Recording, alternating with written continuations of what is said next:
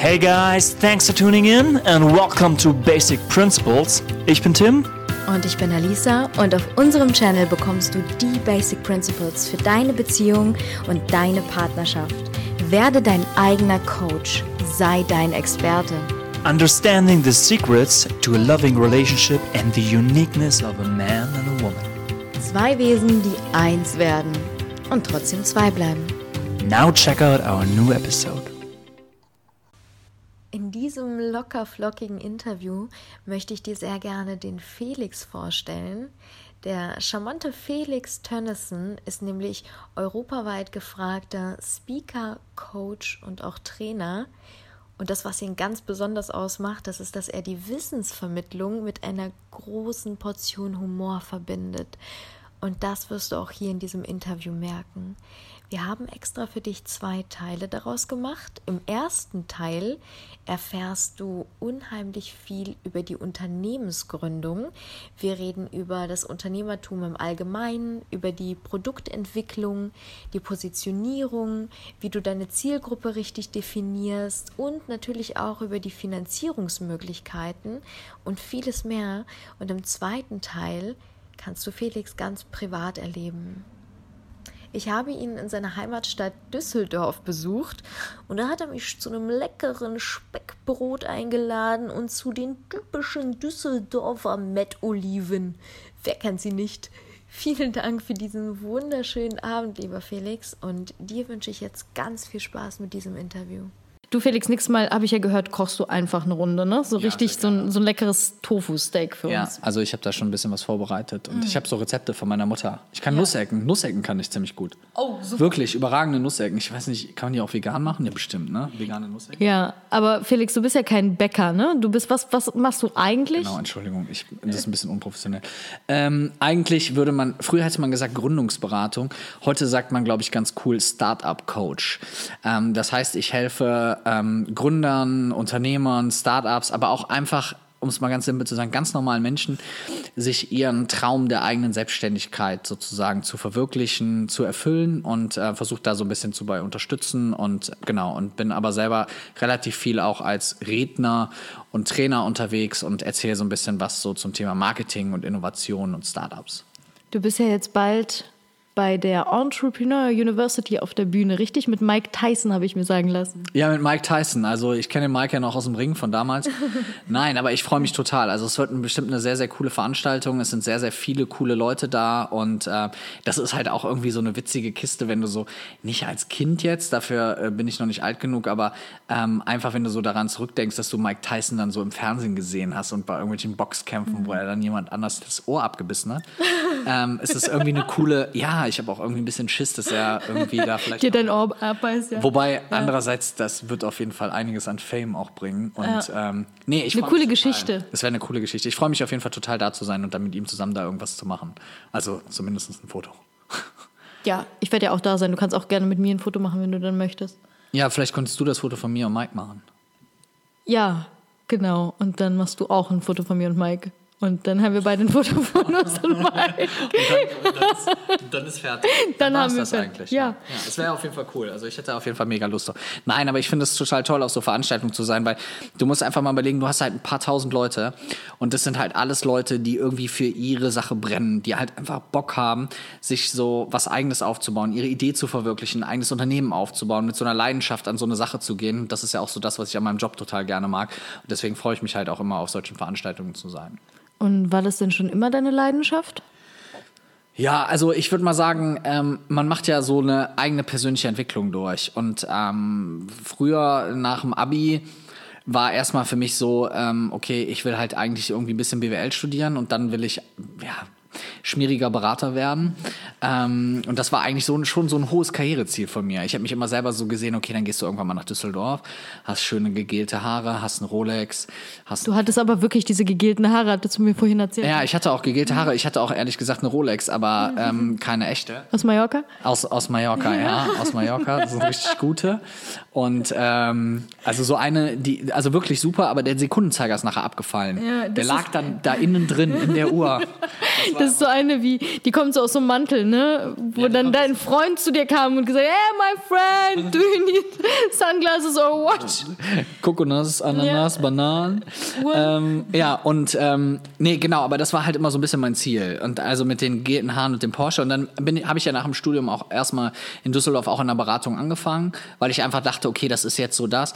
Aber ich habe halt so für mich selber so ein bisschen gemerkt, okay, ähm, das ist eigentlich gar nicht das, was ich will. Ich hatte immer so gedacht, okay, das ist halt irgendwie cool, weil man dann irgendwie denkt, hey, super, und jetzt bist du dann super Berater und kriegst voll Aufmerksamkeit.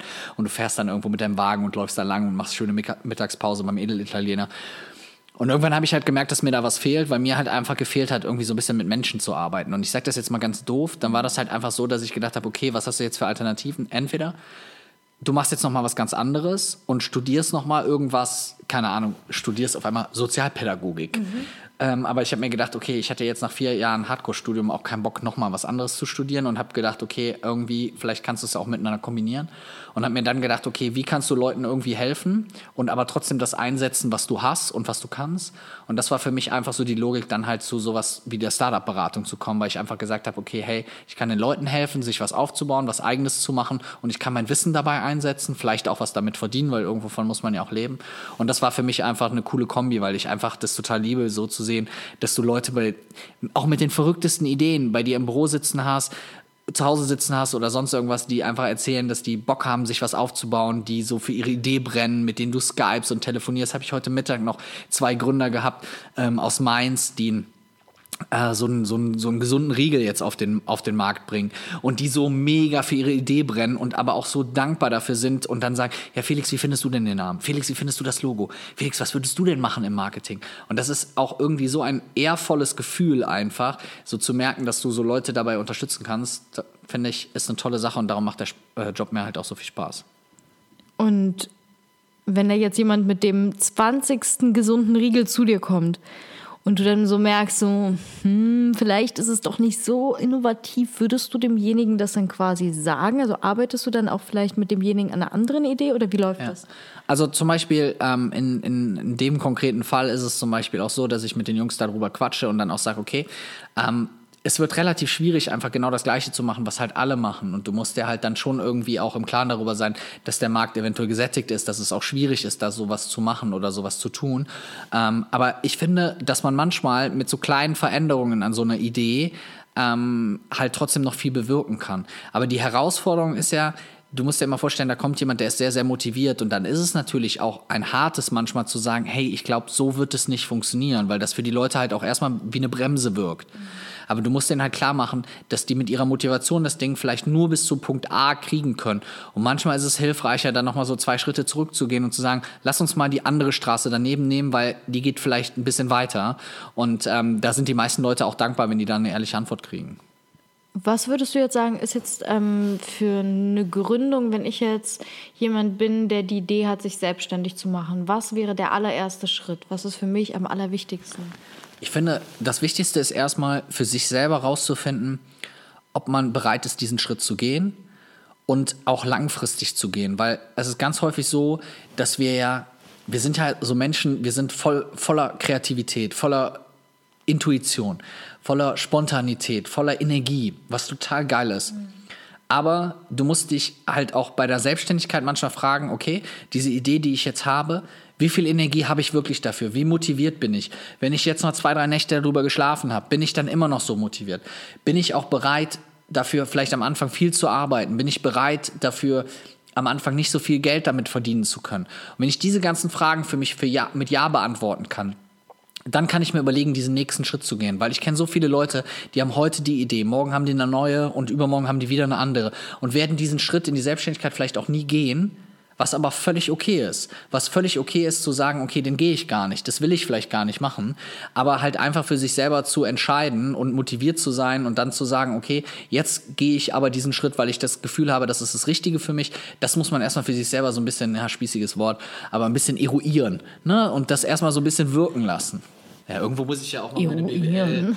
Kennst du nicht das Wort, ne? Nee, was, was heißt das? Das heißt sowas wie sich mit konkreter mit auseinanderzusetzen. Dem. Mit dem. Dem. Mit dem. Ja, okay. Jetzt, ja? Also, wenn ich jetzt sage, ich bringe ein Produkt auf den Markt, zu wie viel Prozent muss ich dieses Produkt sein? Eigentlich, auch wenn es ein ähm, bisschen, bisschen, bisschen traurig klingt, ähm, müsste man sagen zu null. Also ähm, das ist jetzt wahrscheinlich nicht die Antwort, mit der du rechnest, ähm, aber das Problem ist ganz häufig genau andersrum, dass viele Leute zu sehr ihr Produkt sind und dass der Markt das Produkt überhaupt nicht ist. Das heißt, ich mache jetzt mal dieses Beispiel. Ich hatte vor einiger Zeit zwei junge Damen, die wollten ein veganes Modelabel machen. Finde ich super, finde ich cool. Aber du musst halt auch überlegen, okay, wie viele Veganer gibt es in Deutschland? Wie kann ich die idealerweise in irgendeiner Form erreichen? Und wie kann ich da sozusagen den Markt durchdringen? ich finde es manchmal ganz gut, vielleicht ist mit den 0% übertrieben, aber sich aus seiner eigenen Vorstellung, von seinem eigenen Produkt mal ein bisschen rauszuziehen, auf so eine dritte Person zu gehen oder dritte, auf so eine externe Position und dann mal zu betrachten, genau, okay, was habe ich hier eigentlich vor? Für wen soll das was sein? Wer soll darauf anspringen? Wie soll das funktionieren? Also mal gar nicht sein eigenes Produkt zu sein. Auf der anderen Seite, darum ist das mit 0% halt auch nur die halbe Wahrheit, 100%, weil Du musst dafür brennen. Du musst ein Stück weit dich damit identifizieren können. Du musst daran glauben können. Du musst alles dafür tun, dass das halt auch erfolgreich ist. Du musst den Markt im Idealfalle ein Stück weit kennen.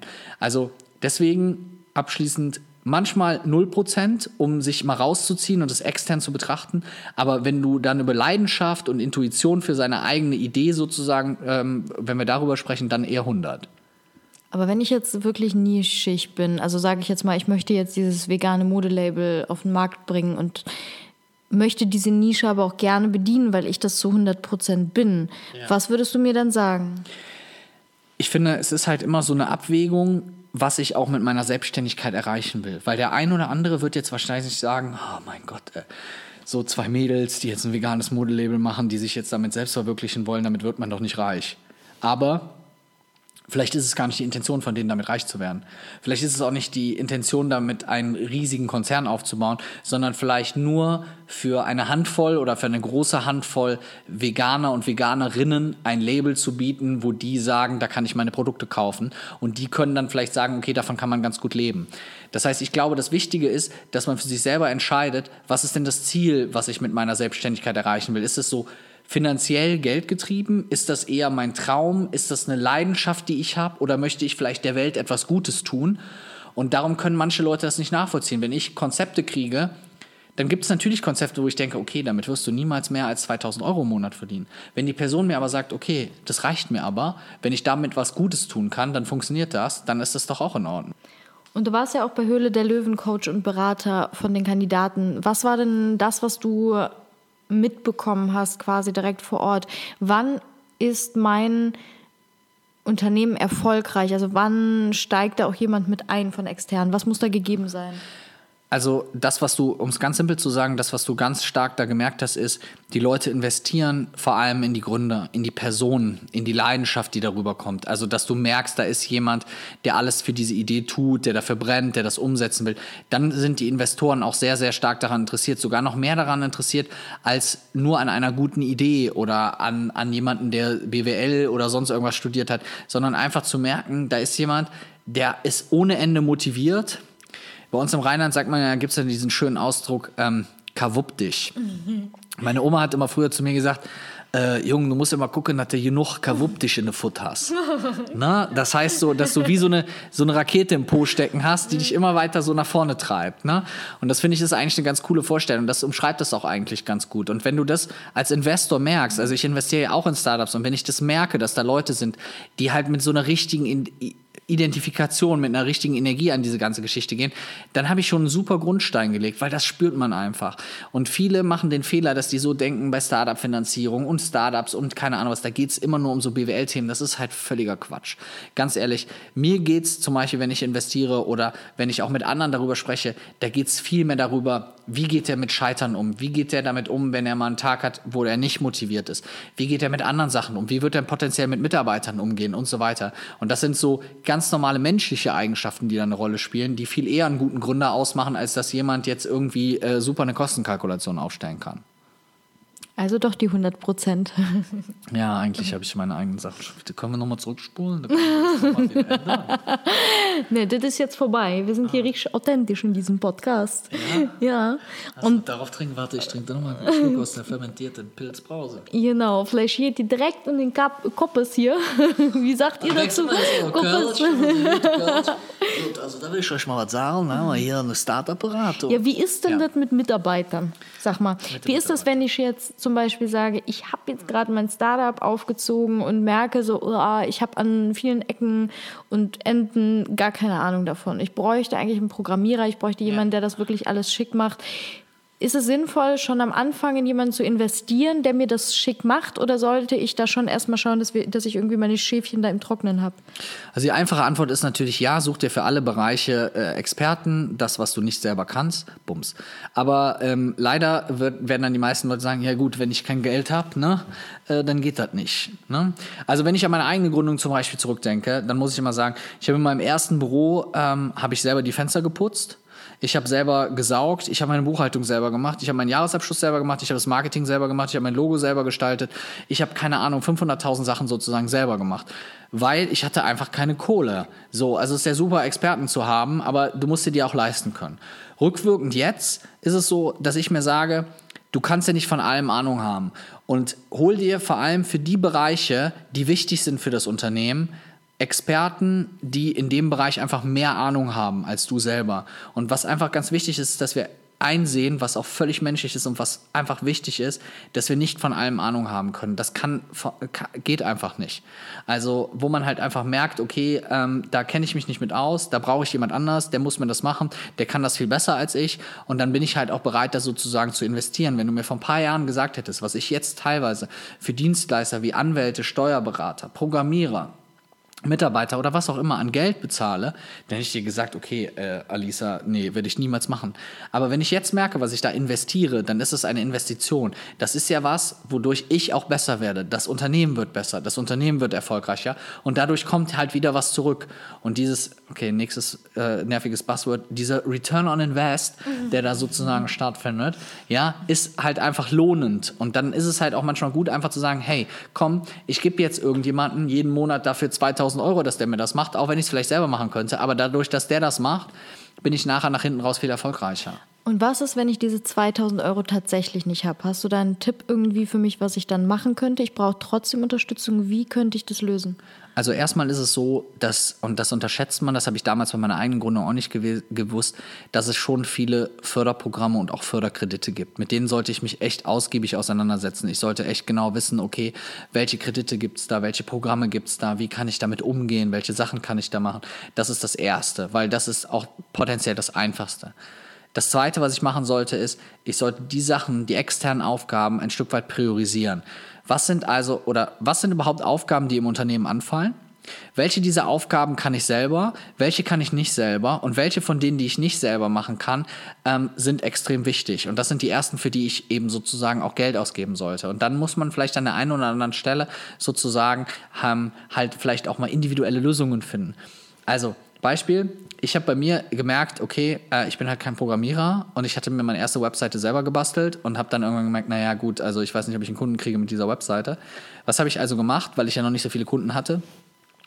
Ich habe donnerstags äh, und am Samstag immer bei so Senioren Rasen gemäht. Ich habe bei Senioren immer Rasen gemäht, habe dann für dieses Rasenmähen Geld gekriegt, um mir von dem Rasenmähen Geld einen Programmierer zu leisten, der mir für mein Unternehmen meine Webseite macht, weil ich wusste, mein Unternehmen kommt dadurch sozusagen nach vorne. Jetzt wird vielleicht der eine oder andere sagen, okay, das ist eine seltsame Geldbeschaffungsmaßnahme, aber in dem Moment, ich hatte halt die Ressource, da sozusagen noch was zu machen. Ich wusste, okay, gut, wenn du diese zwei Tage da Rasen mähst und bei drei Omas und zwei Opas den Rasen gemäht hast, so, dann kommst du irgendwie auf 200 Euro die Woche, die du da hast. Wenn ich das jetzt irgendwie mal fünf, sechs, sieben Wochen lang mache, dann kann ich mir also nach diesen sechs Wochen eine halbwegs vernünftige Webseite leisten. Und das war für mich so ein totaler Antrieb, wo ich gedacht habe, immer wenn ich den Rasen gemäht habe, habe ich gedacht, geil. Und am Ende, wenn ich mit der Bahn wieder fertig war, dann in Viersen in meiner Heimatstadt, da weiß ich noch, da war eine Oma, die hat immer gesagt, äh, der Felix, ey, der ist der beste Rasenmäher, den wir haben in der ganzen Stadt, der kann die Rasen mähen, immer, der zieht dir eine Bahn, das ist so. Da war ich richtig Hast du direkt eine Webseite gebaut? Hast du dich dann nochmal selbstständig gemacht? und hast du dann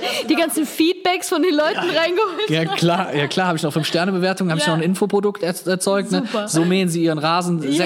Und dann habe ich noch einen, noch einen Videokurs gemacht, sechs, sechs Schritte auf dem Weg zum Superrasen. So macht man das. das ist eigentlich gar nicht, eigentlich Das ist eigentlich gar nicht schlecht, ne? Also für ja. euch da draußen, die jetzt vielleicht noch keine Business-Idee haben und ihr seid richtig gut Rasenmäher fühlt euch jetzt angesprochen, könnt euch mit diesem Produkt identifizieren. Vielleicht wäre das eine Idee. Ist nee, aber jetzt, der Rasenmäher ist das Ding, auf dem ich sitze und der, der das fährt, ist auch der Rasenmäher. Merke ich das nur, dass es irgendwie, es ist der irgendwie Rasenmäher, der, der Rasenmäher ist der das mäht. Ding? Ja, ja. Ja, aber auch der, der das mäht, das Ding, also sind ja beide der Rasenmäher. Also wir Menschen werden ja sowieso nicht, immer denke, mehr Leute durch Maschinen ersetzt. haben das verstanden.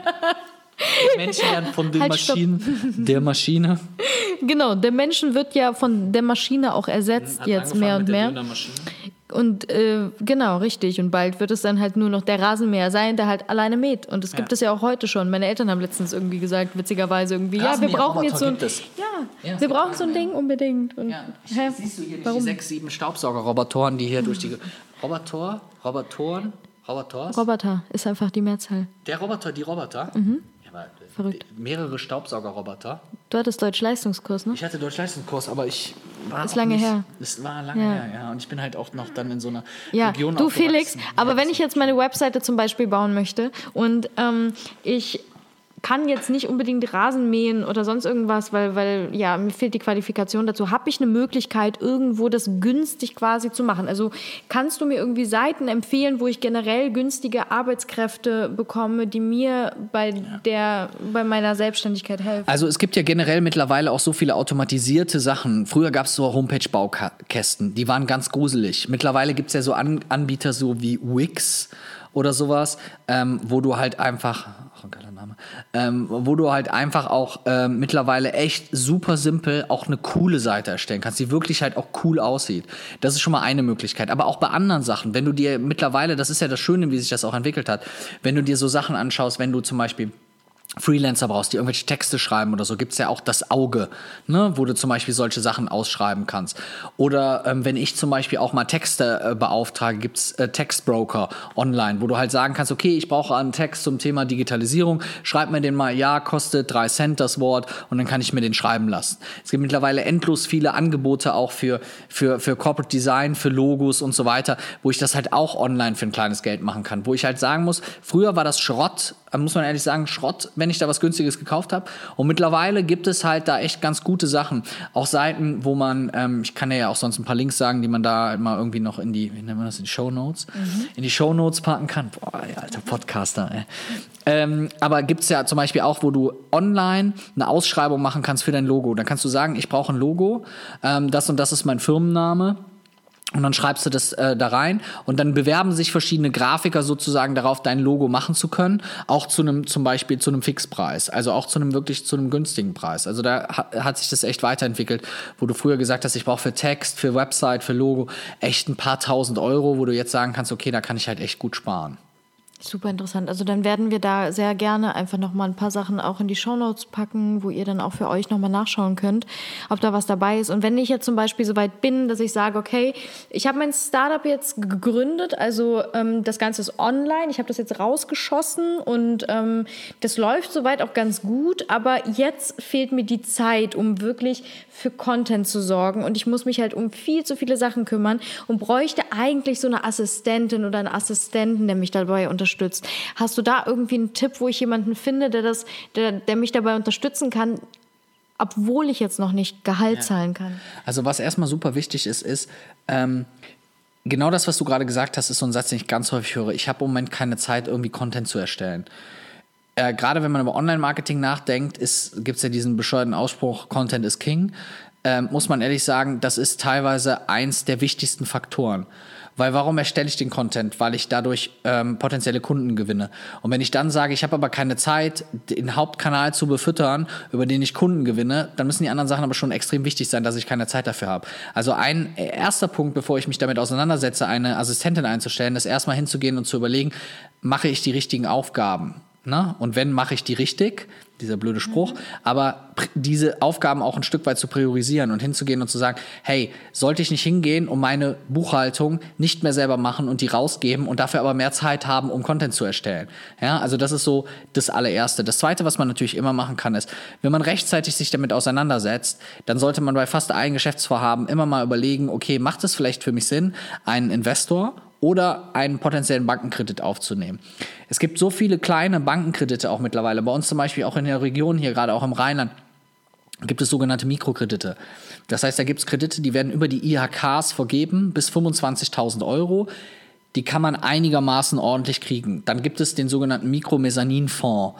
Ohne dass das jetzt alles so Spießerbegriffe sind, aber der läuft bis 50.000 Euro, den ich über Banken beantragen kann. Das ist auch ein staatlicher Fonds, der extra dafür aufgesetzt ist, für so kleine Investments. Und wenn ich diese Sachen halt alle mal berücksichtige, dann gibt es da halt verschiedene Finanzierungsinstrumente. Wichtig ist nur, viele Gründer setzen sich halt am Anfang mit diesen ganzen Themen nicht auseinander, weil da hat man halt keinen Bock drauf. Man, ganz ehrlich, ich habe ja auch mehr Bock, mein Logo zu machen, mir einen Namen für die Firma zu überlegen oder irgendwie meine Wand im Büro grün zu streichen, als irgendwie sechsmal zu einer Bank zu laufen und zu fragen, ob ich Geld haben kann. Spätestens beim dritten Mal gehe ich halt wieder nach Hause und sage, ich habe da keine Lust drauf. Aber das sind halt so Sachen, die kann ich halt berücksichtigen. Dann gibt es mittlerweile ja super Portale, über die ich Crowdfunding machen kann. Ne?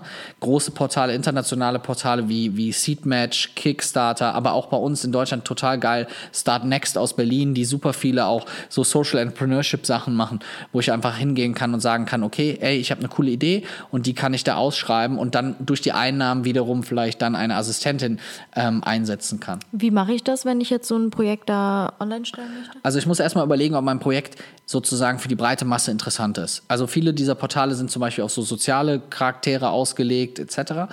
Wenn ich dann das Gefühl habe, das könnte passen, dann muss ich meistens, brauche ich sozusagen so ein Teaser-Video. Also ich brauche ein Video, in dem ich meine Idee sozusagen vorstelle. Da haben wir ja auch bei der Hülle der Löwen wunderschöne Beispiele gehabt, wenn man mal an die Einhorn-Kondom-Jungs denkt, die ein sehr provokantes Video erstellt haben, wo die so ein bisschen mit so der Kondomwelt ein bisschen aufgeräumt haben etc und ähm, aber einfach über diese Kampagne über 100.000 Euro halt eingesammelt haben und dadurch gesagt haben, okay, damit können wir die erste Ware produzieren, damit können wir das erste Marketing machen und die ersten Leute einstellen.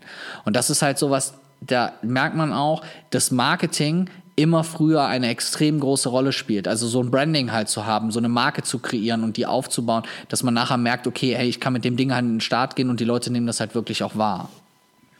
Und du sagst jetzt so Marke, Branding zu kreieren. Ähm, wie wichtig ist denn da das Marketing? Also sollte ich quasi schon von Anfang an das Ganze, also da rein investieren, dass ich auch viel Marketing dafür mache? Also ich sollte vor allem das Marketing oder anders, ich sollte vor allem erstmal rausfinden mit Thema Kundenfeedback, ob mein Produkt funktioniert oder nicht. Wie mache ich das? Ja, das ist äh, schon mal das Allerwichtigste. Ich muss herausfinden, was ist das, also man nennt das ja so den Need, was ist das, was der Kunde will, was der Kunde haben will und kann ich das erfüllen oder kann ich das nicht erfüllen? Also wieso, ich sage mal, wieso im Gespräch zwischen einem Mann und einer Frau, dass ich ja irgendwie versuchen muss, wenn ich jetzt eine Frau in einem Club kennenlerne oder sonst wo, dass ich versuche äh, herauszufinden, okay, was ist denn das, was die Frau sozusagen haben will? Um dann hinzugehen und zu sagen, ohne dass ich jetzt als Mann mich total verstellen würde, natürlich authentisch bleiben, aber dann hinzugehen und zu sagen, okay, wie muss ich mich also positionieren, dass das, was ich ausstrahle, dass das, was ich bin, dass das, was ich kann oder leisten kann oder welche Eigenschaften ich habe, sozusagen zu dem passen, was die Frau sozusagen sucht, um zu dem von mir aus meinem Ergebnis zu kommen, dass ähm, wir ein Glas Wein zusammen trinken, zum Beispiel. Zum Beispiel. Ja. Oder was anderes. Und ähm, genau, und da muss ich halt eigentlich überleben. Ich muss also wissen, was sind die Bedürfnisse meiner Zielgruppe und was ist das, was ich bieten kann. Aber diese Bedürfnisse herauszufinden, ist halt auch was, was extrem schwierig ist. Ich sag mal ein ganz konkretes Beispiel, eins meiner Lieblingsbeispiele. Ich habe mir eine ähm, Matratze gekauft in einem Matratzen oder ich wollte mir eine Matratze kaufen in einem Matratzenfachgeschäft. Das sind diese Dinger, die sind immer auf den Ecken und die Matratzen stehen draußen im Dreck. Super, so Matratzenfachgeschäft. Aber ich habe gedacht, ich bin jetzt Mitte 30, kaufe mir jetzt so eine Matratze. Bin ich in diesem Laden gegangen und hab, äh, dann kam so eine junge, hübsche Verkäuferin und hat mich dann gefragt, ob, äh, äh, hat dann gefragt, äh, suchen Sie nach, suchen Sie eine Matratze? Ähm, und dann äh, habe ich gesagt, ja klar, ich suche eine Matratze. Und dann hat die mir verschiedene Fragen gestellt. Dann hat die mich erst gefragt, schlafen Sie auf dem Rücken, auf dem Bauch oder auf der Seite? Dann habe ich gesagt, ja, ich schlafe abends auf dem Rücken ein, nachts schlafe ich auf der Seite, morgens werde ich auf dem Bauch wach. Dann hat die mich schon so ein bisschen entsetzt angeguckt. Nächste Frage. ähm, haben Sie eine, derzeit eine Taschenfederkernmatratze, eine Federkernmatratze, eine Latexmatratze oder eine Kaltschaummatratze? Dann habe ich gesagt, äh, meine Matratze ist von Ikea, keine Ahnung. Letzte Frage, originale Frage. Wie viele Latten hat Ihr derzeitiges Lattenrost? So, Wahnsinn. Konnte ich natürlich nicht beantworten. Ne? Habe ich gesagt, ja, jetzt mal ganz ehrlich, Süße, ey, also habe ich natürlich nicht so gesagt, aber wer kann dir denn diese Frage beantworten? Dann haben wir schlussendlich haben wir diesen Matratzenliegetest gemacht. Also wer schon mal in diesen Matratzenläden war, man darf dann so verschiedene Matratzen testen. Das ist total geil. Unten ist immer so eine Plastikfolie, wo du mit deinen Schuhen drauflegen musst. Aber du liegst mit deinem Körper da, wo 800.000 andere auch auf der Matratze gelegen haben. Hauptsache die Matratze wird nicht dreckig.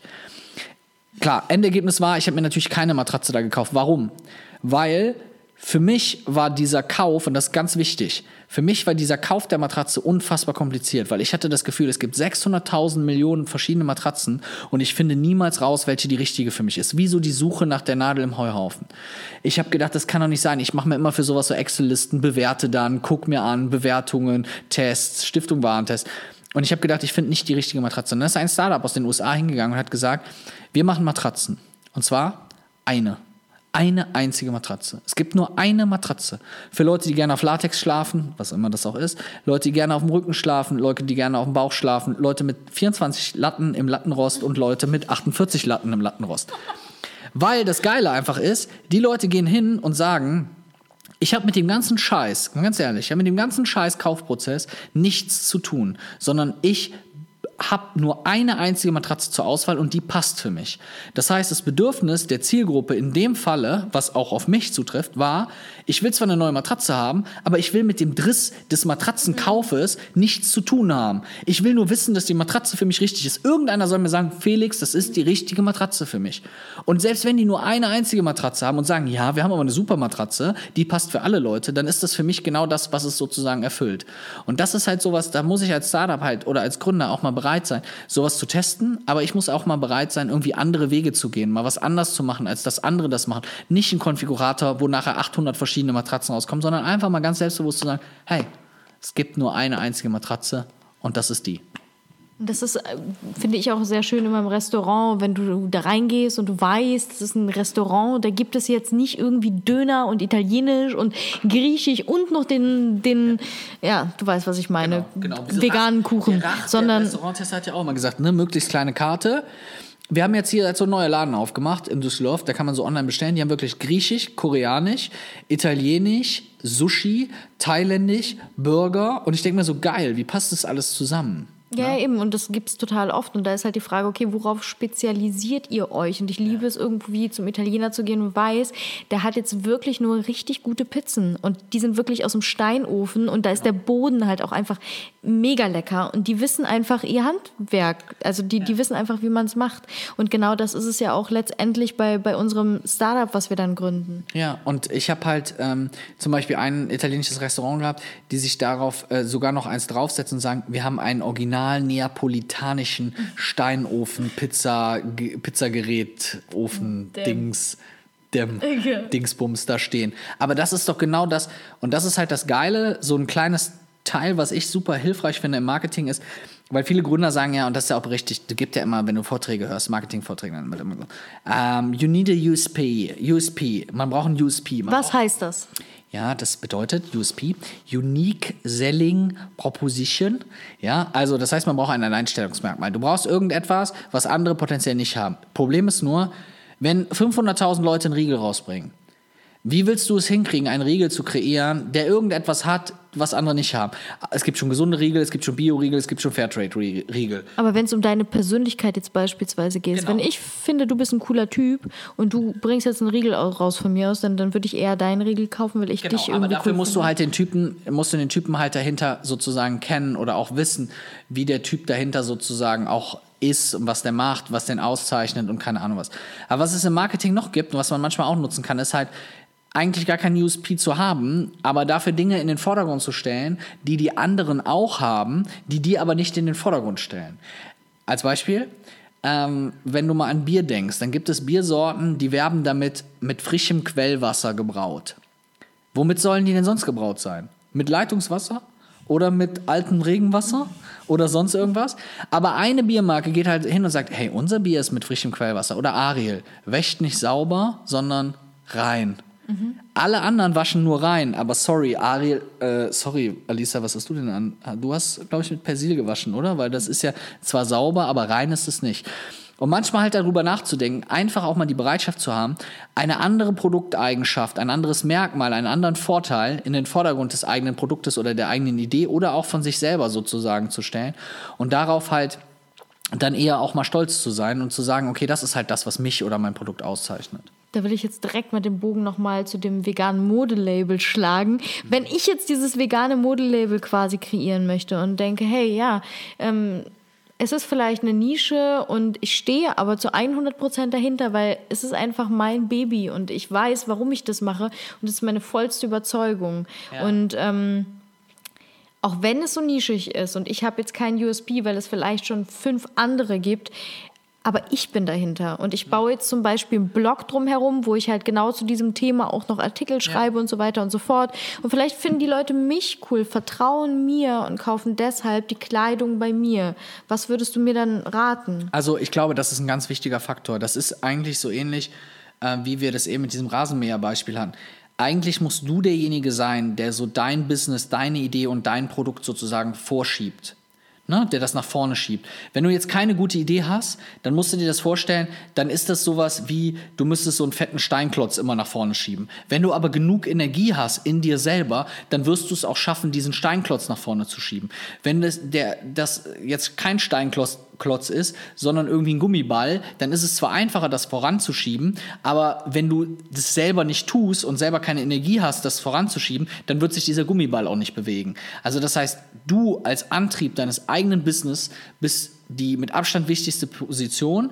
Aber natürlich ist es am aller einfachsten, wenn du die Kombi hast, dass du Energie hast und Antrieb hast und du hast eine coole Idee, also diesen Gummiball, und du treibst den nach vorne, weil das sind die Sachen, die halt dann meistens auch ganz groß geworden sind. Und wie kann ich das denn prüfen, wenn ich jetzt zum Beispiel eine Idee habe, wie dieses vegane Modelabel? Wie könnte ich vorher mal antesten, ob dafür überhaupt irgendwie eine Nachfrage da ist? Also ich glaube, was ganz, was so echt leider so ein bisschen verpönter Begriff ist, ist so der Begriff Marktforschung. Es gibt ja jetzt so in diesem Rahmen, man gibt ja so einen neuen Ausdruck. Okay, drittes Buzzword. Äh, Lean Startup. Ist schon das vierte, fünfte, glaube ich. Ja? Ja, und ich reiß mich echt zusammen. Also, ähm, genau, also, dass du halt Lean Startup machst, dass du halt hingehst und sagst, ich versuche mit einem sehr, sehr einfachen Produkt an den Markt zu gehen und mir erstmal Feedback von meinen Kunden abzuholen, ob die Kunden überhaupt Bock drauf haben. Also, nehmen wir mal das Beispiel mit den Riegeln. Ich kann jetzt hingehen und sagen, ich mache sechs Riegel. Alle gesund, alle Fairtrade, alle Bio und es gibt die Richtung, die Richtung, die Richtung, die Richtung. Ein Ansatz. Der etwas neuere Ansatz wäre wahrscheinlich, erstmal mit einer einzigen Geschmacksrichtung an den Start zu gehen, um erstmal zu gucken, haben die Leute überhaupt Bock auf so einen gesunden Riegel? Und dann zu überlegen, okay, und jetzt mache ich noch die Sorte und die Sorte und die Sorte und die Sorte. Das heißt, immer wieder mit dem Feedback der Kunden zu arbeiten. Was ich total gerne da mache, ist, mit Leuten zu reden, die eigentlich originär für, für die eigene Dienstleistung, für das eigene Produkt überhaupt nicht in Frage kommen. Bei mir ist es immer meine Oma gewesen. Ich habe meine Oma immer für alle Produkte sozusagen genutzt. Ich habe eine Zeit lang oder immer noch ähm, Hosenträger, Fliegen und Krawatten verkauft. Diese finden Sie übrigens auf www. Wenn Sie jetzt bestellen, bekommen Sie gratis dazu. Ein Online-Videokurs, so baue ich das Startup meines Lebens. Thema Fokus, machen Sie auf jeden Fall, nicht noch andere Sachen. Ähm, nein, aber ich habe immer meine Oma gefragt bei allen Sachen, und habe meiner Oma immer irgendwelche Sachen gesagt und die sollte mir immer ein Feedback darauf geben. Ich habe eine ganz coole Anekdote genau zu diesem Thema dieser Herrenfliegen, die man so ähm, trägt. Ich weiß mhm. nicht, ob man das in Berlin noch macht, ne? aber bei uns. Ähm, Solange du einen Bart hast, alles cool. Ja, ja. sehr gut. Ja, dann habe ich ja Glück gehabt. Und, äh, noch mehr Bart als du. Ach so, ja. Und auch anderes Gesicht. Und, und Kopfhörer. Und Kopfhörer? Ja, ganz ja, wichtig. Habe ich Apple, gehen Sie die kleinen Apple-Kopfhörer? Nein, so richtig dick, so große, dick. Ach so, okay, cool. Ja. Aber goldene Aber Brille? du bist halt in Düsseldorf. Hier ist okay. Hier ist okay. Okay. Und ich hatte zum Beispiel folgendes Erlebnis mit diesen Fliegen. Ich habe halt überlegt, in welchen Farben bringe ich diese Fliegen auf den Markt. Und habe halt, so wie ich als BWLer oder Marketing-Typ bin, so eine Recherche durchgefunden, durchgeführt mit, äh, mit Google und habe dann halt rausgefunden, okay, die Leute suchen vor allem nach schwarzen Fliegen, nach weißen Fliegen, nach blauen Fliegen und nach roten Fliegen. Wie hast du das gemacht bei Google? Genau, also es gibt von Google den Google Keyword Planer, kann man kostenlos einfach verwenden. Da gibst du einen Begriff ein, dann zeigt er dir an, wie oft wird welcher Begriff gesucht und dadurch kannst du ja herausfinden, okay, geben, suchen mehr Leute nach weißen Fliegen, nach schwarzen Fliegen, nach gelben oder nach roten. Und dann kannst du daraus ja vielleicht so ein bisschen für dich ableiten, na, wenn mehr Leute danach suchen, dann werden vielleicht auch mehr Leute davon kaufen. Ne? Eigentlich relativ simpel. Und das ist eigentlich auch eigentlich eine ganz einfache Variante. Und ich habe aber rausgefunden, dass die meisten Leute nach weißen Fliegen suchen. Ich trage selber gerne Fliegen und habe dann immer gedacht, boah krass, eine weiße Fliege hast du eigentlich gar nicht selber. Das ist ja schon irgendwie ein bisschen eine strange Kiste. Warum suchen die Leute jetzt nach weißen Fliegen? Gut, wenn der Markt das will, keine Ahnung. Naja, Asien, äh, nee, selbstverständlich Deutschland, äh, weiße Fliegen bestellt, geordert, ne, hergestellt und so weiter. So. Und dann hatte ich weiße und schwarze Fliegen und habe aber gemerkt, die weißen Fliegen hat kein Mensch gekauft und dachte, ey, was hast du denn da für eine Recherche gemacht? Und dann habe ich meiner Mutter gesagt, ja, hier, Mama, ich habe mir das extra angeguckt, wie die Leute das bei Google suchen. Meine Mutter, die absolute Nicht-Kundin für so ein Produkt. Und dann sagte meine Mutter zu mir, ja, ich suche auch immer nach weißen Fliegen. Da meinte ich so, hä, wieso suchst du nach weißen Fliegen? Weil meine Mutter hat einen Garten und hat im Garten auf ihren Pflanzen, auf den Blättern manchmal so kleine weiße Fliegen und hat sich darüber informiert, welche Mittel sie dagegen einsetzen kann, dass diese weißen Fliegen weggehen. Geil. Das heißt, es waren gar keine Leute, die eine weiße Fliege gesucht haben, weil ich dachte, so viel Stripper gibt es ja gar nicht. ne? So. Und äh, das war halt dann schon ein bisschen ärgerlich. Ja. Aber das ist halt sowas, darum da der nächste Tipp, immer sich damit auseinandersetzen, gibt es potenzielle Nichtkunden, gibt es Leute, die mein Produkt eigentlich gar nicht kaufen werden und dann eben noch weiter als jetzt bei meiner Mutter in dem Beispiel hinzugehen und mit denen darüber zu reden und zu sagen, nehmen wir mal deine Kombucha-Schorle, die du hier mitgebracht hast. Warum, also mich zu fragen, ich habe noch nie Kombucha-Schorle getrunken. Felix, warum trinkst du denn keine Kombucha-Schorle? Dann würde ich sagen, ja, keine Ahnung, weil ich es noch nie im Laden gesehen habe. Und dann würde ich mich da ein bisschen intensiver auseinandersetzen. Und dann würde ich, hätte ich dir wahrscheinlich gesagt, ja, wie du mir das Produkt angeteasert hast, mit fermentiertem Pilz, hört sich für mich so an, als äh, würde ich morgen mit Magen-Darm auf jeden Fall zu Hause im Bett liegen. Und dann war für mich eigentlich klar, okay, nee, da habe ich gar keinen Bock drauf. Warte mal. Oh, warte kurz. Uh. Oh. Ja. Und wie, ähm, wenn ich jetzt zum Beispiel so wie du rangehe und mal schaue, okay, was ist nicht meine Zielgruppe, wie kann ich denn überhaupt meine Zielgruppe für das Produkt bestimmen? Dass ich genau die Leute finde, die, die es gut finden. Also die einfachste Antwort darauf ist natürlich, ähm, wenn ich schon einige Käufer habe, mir anzuschauen, Aber wenn ich noch gar keine habe, Okay, ich bin komplett dann- am Anfang, genau, ich habe nur kann- eine Idee. dann kann ich es ja auch so machen, mach eine Befragung, schau mir Wo mache ich das? Also ich nehme mir, ähm, boah, jetzt wird es ja richtig pragmatisch hier. Okay, also Sch Schritt 1. Erstellen Sie einen relevanten Fragebogen. Schritt 2. Suchen Sie sich verschiedenartige Menschen aus, die Sie mit diesem Fragebogen befragen, wie die zum Beispiel ein potenzielles Produkt finden würden, welche Eigenschaften an dem Pro Produkt denen wichtig wären, äh, welche Gründe dafür sprechen würden, dieses Produkt zu kaufen, welche Gründe dagegen sprechen würden, zu, sozusagen zu kaufen. Diese Ergebnisse werten Sie aus. Schritt 3. Mache ich das jetzt bei Facebook oder soll ich mich auf die Straße stellen mit diesem Fragebogen? Da kannst du beide Dinge machen. Also das heißt, du kannst sowohl einen klassischen Online-Fragebogen machen. Auch da gibt es ja mittlerweile Anbieter, die einem das kostenlos sozusagen zur Verfügung stellen. Aber du, ganz ehrlich jetzt, ne, wirklich jetzt mal unter uns, wenn mir irgendjemand diesen Fragebogen schickt, ich habe ihn noch nie in meinem Leben sowas ausgefüllt. Also, Also du, es kommt ja darauf an, meistens geht es ja da, okay, dann machen wir es super professionell. Es gibt sogenannte Tiefeninterviews, die du führen kannst. Also das heißt, du suchst dir, wenn du eine Idee hast, zehn sehr unterschiedliche Leute raus und führst mit diesen Leuten Interviews zu deinem potenziellen Produkt. Ich habe folgende Idee, wie finden Sie diese Idee, was denken Sie, welche Vorteile diese Idee hat und so weiter. Und dann wertest du diese Ergebnisse nachher aus. Wenn du das aber mit mehreren Leuten machst, ja, kannst du dir ja die Leute nachher raussuchen aus deiner Gruppe, die deine Idee gut fanden und kannst du dann schauen, welche Gemeinsamkeiten gibt es zwischen diesen Leuten. Und wenn du dann zum Beispiel rausfindest, von den 100 Leuten, die ich befragt habe, fanden hauptsächlich Männer mein Produkt gut und viele Männer, die äh, viel Sport machen und zwischen 20 und 30 sind, dann kann ich aufgrund dieser Feedback-Ergebnisse sozusagen zumindest mal ein, im Kern meine Zielgruppe sozusagen definieren. Wenn ich dann irgendwann auch die ersten Verkäufer habe, kann ich das damit abgleichen und habe zwar quasi zwei solcher Gruppen und kann mir dann halt angucken, okay, ähm, welche Gemeinsamkeiten gibt es da noch oder muss ich da noch mal was anbieten oder kann ich noch mal für eine andere Gruppe was anbieten? Hatte ich mit den Fliegen genauso. Ich habe diese Fliegen auf den Markt gebracht. Und interessanterweise habe ich die vermarktet mit am Anfang nur Herrenfliegen, Herrenfliegen, Herrenfliegen.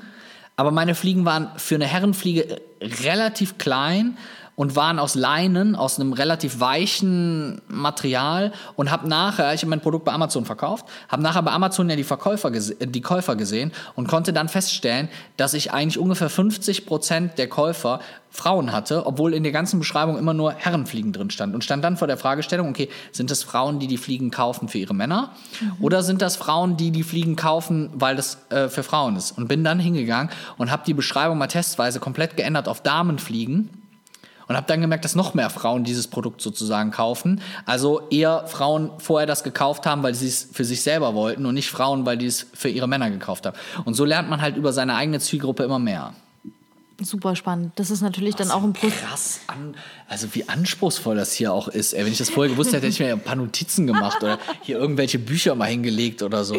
Nein, Felix, du bist doch Profi. Du ich kannst es doch aus dem F. F ja, das, da kommen wir ja gleich noch hin. Aber ich möchte ja den Leuten auch so ein bisschen Mehrwert mitgeben, wenn ich schon so einen Experten hier sitzen habe. Ja, also ich meine. Schleim.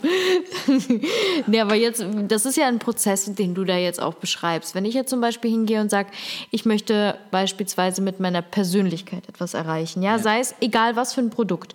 Und ähm, ich gehe jetzt zum Beispiel auf Social Media, beispielsweise auf Instagram, und ich baue mir da jetzt eine Seite auf, dass ich anfange, so ein bisschen auch auf Instagram zu bloggen und so weiter und so fort. Da kann, kann ich ja oben rechts gibt es ja diesen Balken, diese, diese drei Balken, wo ich auf diese Statistik Statistiken, gehen kann. Genau. Und da und kann total ich mir traurig bin, wenn ich dann Follower verloren habe. Ja, ja, boah, gemein. Nein, was ich sagen möchte, ist, dass du da sehen kannst, wie deine Zielgruppe quasi aufgestellt ist. Ja. Bringt mir das was? Diese Zielgruppe, die ich zum Beispiel auf Instagram habe, kann ich das auch dann auch auf meine Produkte, auf das, was ich sonst ja. machen möchte, übertragen. Also ich finde ja wichtig, wenn du so eine Seite zum Beispiel bei Instagram hast, das ist ja so der klassische Fall. Du bist eigentlich irgendwie bei Instagram aktiv, du bist irgendwie aus irgendwelchen Gründen nachher erfolgreich und bist dann von mir aus in Anführungszeichen ein Influencer oder eine Influencerin. Dann muss ich ja erstmal überlegen, okay, die Leute, die mir jetzt gefolgt sind, die also meine derzeitige Zielgruppe darstellen, ähm, was oder wie habe ich mich denn bisher sozusagen dargestellt, positioniert, dass diese Leute dazu gekommen sind? Mache ich jetzt mal ein Beispiel. Ich bin jetzt eine hübsche Frau, poste jeden Tag drei Fotos von mir im Bikini und sehe, dass meine Zielgruppe ähm, zu 80% Männern sind bei Instagram. Kann ich mir, glaube ich, vorstellen, dass es eine relativ äh, äh, ehrliche oder realistische äh, Angabe ist. Wenn ich jetzt hingehen würde und würde sagen, okay, hey, weil ich ja die ganze Zeit Bikini-Fotos poste, habe ich mir jetzt überlegt, verkaufe ich jetzt Bikinis. So, dann ist meine Zielgruppe, die, die meine Bikinis kaufen, natürlich komplett konträr mit der Zielgruppe, die quasi eigentlich meine Instagram-Bilder liken. Also das ist relativ schwierig, das sozusagen zu übertragen. Aber ich kann natürlich, wenn ich da so ein bisschen in die Tiefe gehe und mich damit auseinandersetze, schon auch irgendwo gewisse Dinge vielleicht auch ablesen oder ableiten, die sich nachher dann für meine Produkte sozusagen anwenden lassen. Wenn ich nachher merke, machen wir mal so ein Fitnessriegel. Ich poste die ganze Zeit in irgendeiner Form Bilder, wo ich im Fitnessstudio irgendwie mein Sixpack am Trainieren bin, mein Bizeps am Trainieren bin und so weiter und merke irgendwann, ich habe wie so eine Anhängerschaft von Fitnessjüngern, die dann auch die ganze Zeit dazu kommentieren und gehe dann den nächsten Schritt hin und sage, okay, und jetzt verkaufe ich irgendwelche Fitnessriegel, dann habe ich da natürlich ein wesentlich besseres Matching als jetzt vielleicht bei der Geschichte mit den Bikini-Bildern. Verstehe, nee, das macht auf jeden Fall viel, viel Sinn. Und du hast gerade echt so viele wertvolle Dinge einfach nur ja, rausgegeben. Also auch an mich vor allen Dingen. Ich finde es ja auch immer super spannend, mir das anzuhören und nochmal ähm, zu überlegen, okay, hm, was sind Ansätze einfach nochmal. Ich finde, wenn ich noch eine Sache dazu sagen darf. Mhm. Ähm, Gerne. Ah, das ist so lieb. Das freut mich. ähm, was ich ganz wichtig finde an alle da draußen, bitte nicht immer für sich selber den Anspruch haben, ich muss das nächste Facebook entwickeln. Ich muss die ultimativ krasseste Idee haben. Die meisten Sachen, die langfristig erfolgreich sind, sind entweder Sachen, für die jemand einfach eine totale Leidenschaft entwickelt hat oder wo Leute zum Beispiel hingegangen sind und einfach mal bestehende Produkte ein Stück weit geändert haben, ein Stück weit verbessert haben, sich das mal angeguckt haben. Ich hab, bin jetzt, ich war jetzt acht Wochen auf Krücken. In diesen acht Wochen habe ich so viele Erfahrungen gemacht, was für Menschen mit irgendwelchen Mobilitätseinschränkungen bestimmte Dinge bedeuten. Wir haben hier eine Sparkasse. Ich habe die Tür nicht aufgekriegt. Ich konnte kein Geld abheben abends, weil ähm, die Tür musstest du aufdrücken. Die war so unfassbar schwer, dass ich das nicht geschafft habe mit zwei Krücken in der Hand. Wenn es draußen geregnet hat und du hast zwei Krücken in der Hand, dann kannst du ja keinen Regenschirm festhalten. So, also das klingt jetzt wie ein erste Weltproblem, aber ich stand vor der Fragestellung und habe gedacht, was mache ich denn jetzt? Warum gibt es jetzt nicht Krücken, wo man Regenschirmständer reinbauen kann? Warum müssen Krücken immer umfallen, wenn ich die irgendwo anlehne? Warum müssen die Griffe immer ungemütlich sein? Jetzt kann man sagen, es ist ein extrem kleiner Markt. Nee, ist es nicht. Ich habe nämlich dann mal eruiert, wie viele Krücken pro Jahr in Deutschland verkauft werden und da reden wir über extrem viele und über einen riesigen Markt. Aber das sind genau diese Sachen, sich manchmal einfach auch mal mit Problemen auseinander. Anderes Beispiel, ein Mann und eine Frau gehen shoppen. Die Frau will in jedes Geschäft, der Mann steht in den Geschäften, auch in so Frauengeschäften, fühlt sich eigentlich total unwohl. Die Frau rennt dann am besten noch durch die Dessous-Abteilung, der Mann fühlt sich noch unwohler und steht eigentlich nur daneben. Ne? Kann man für diese Männer in den Geschäften irgendwie eine Spielecke eine einrichten? Spielecke einrichten? du hast mal einen Witz geklaut.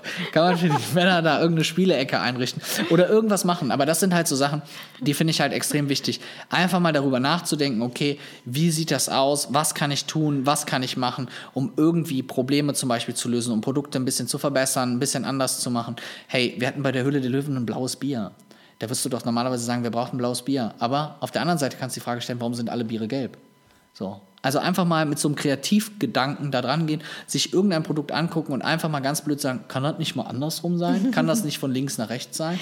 Muss das so sein? Da bin ich der absolute Fan von. Einfach Ja? Dinge auch mal anders zu machen. Wobei blaues Bier ist halt wieder nicht so natürlich, weißt du? Für mich ist halt die Farbe bei den Lebensmitteln, die ich zu mir nehme, einfach nur um drauf, einfach nur um es gesagt zu haben. Ja, natürlich, das ist ja auch, also, ne, aber der Farbstoff war, glaube ich, aus einer natürlichen, Veganen, f- fermentierten, genau. veganen Blaubeere generiert und äh, mit Manuka-Honig und Goji-Beeren und Chiasamen dann, angereichert. Wenn der Manuka-Honig dabei war, dann, war der super. Dann, dann ist es, No. Wir sind so Berliner. Wir sind so Berlin. Magst du Brezen noch? Das war eher bayerisch, mein Freund. Das ist, nee. Jetzt hast du aber alle, alle, Ja. alle Akzente schon drin, ne? Verdammt. Bayerisch, Ah. Berlinerisch, Köln. Ich höre oft da. Ja, man. Ja. Und ähm, sag mal das auch mit den Krücken. Ja. Das ist, ich finde, das ist eine, eine du, du hast ja quasi etwas erlebt. Du wurdest in einen Zustand versetzt, von jetzt auf gleich, mit dem du nicht hättest rechnen können. Genau. So, und dem warst du dann quasi unterlegen. Ja. Und was hast du für dich daraus mitnehmen können? Wo wir jetzt vielleicht sagen können, okay, das ist echt eine beschissene Situation, was kann man daran gut finden? Aber was ist das, was du für dich daraus mitnehmen konntest? Also, ähm, Außer die innovativen Krücken, die ich echt gut fand. Ja, die finde ich auch echt super. Ähm, also ich muss ehrlich für mich persönlich sagen, ich hab, hätte nicht gedacht, dass ich so viel davon mitnehme, weil ich habe einfach, normalerweise denkst du ja immer, ich bin so jemand, ich bin eigentlich immer sehr motiviert. Ich habe immer Lust, irgendwas zu machen, äh, Lust, irgendwas aufzubauen. Das erste ist so, egal wie motiviert du bist, egal wie, wie, wie toll irgendwelche Sachen laufen, du wirst immer mal Situationen haben, wo du, wo du down bist, wo es dir nicht gut geht, wo es dir schlecht geht, wo du keinen Bock mehr hast. Ich weiß nicht, gerade an der Anfangszeit, als das so passiert ist, hatte ich extrem oft die Situation, wo ich morgens wach geworden bin und habe gedacht, boah, scheiße. Du wirst wach, du weißt ja dann in dem Moment noch gar nicht, okay, ich habe jetzt die Krücken. Und dann sehe ich die Krücken da liegen und denke mir so, boah, du kannst ja nicht mal selber Frühstück machen. Und jetzt könnte ich eine coole Story erzählen von wegen, ey, ich bin aufgesprungen, habe mir gesagt, das ist eine Zeit, die ist überbrückbar, die acht Wochen, ich bin unter die Dusche gehüpft, ich habe meinen Tag gemeistert, ich habe es trotzdem hingekriegt. Ja, irgendwie schon.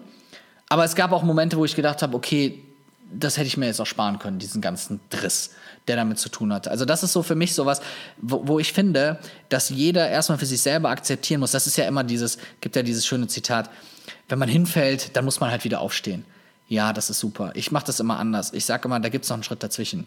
Du fällst hin und es ist völlig in Ordnung, erstmal liegen zu bleiben. Es ist völlig in Ordnung, erstmal darüber nachzudenken, warum man hingefallen ist. Und es ist völlig in Ordnung zu überlegen, ob man jetzt aufstehen möchte oder nicht. Und wenn man dann für sich selber die Entscheidung trifft, dann aufzustehen, dann kann man auch aufstehen.